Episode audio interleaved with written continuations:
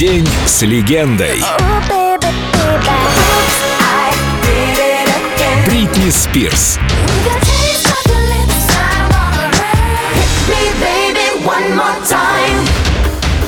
Сражение с мифом. Только на Эльдо Радио. Миф о том, что Бритни не хочет славы.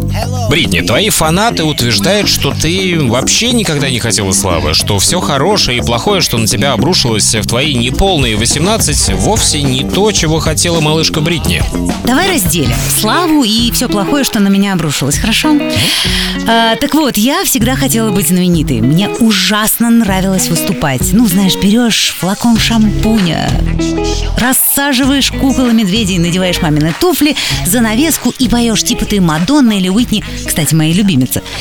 Мама не очень одобряла эти мои игры и отдала меня в церковный хор. Но я, сколько себя помню, обожала выступать на публике. Будь то куклы, прихожане, я рождена, чтобы развлекать людей. Так что славы я хотела. Я просто не ожидала тогда, что это будет так. Скандально, сексуально, трудно.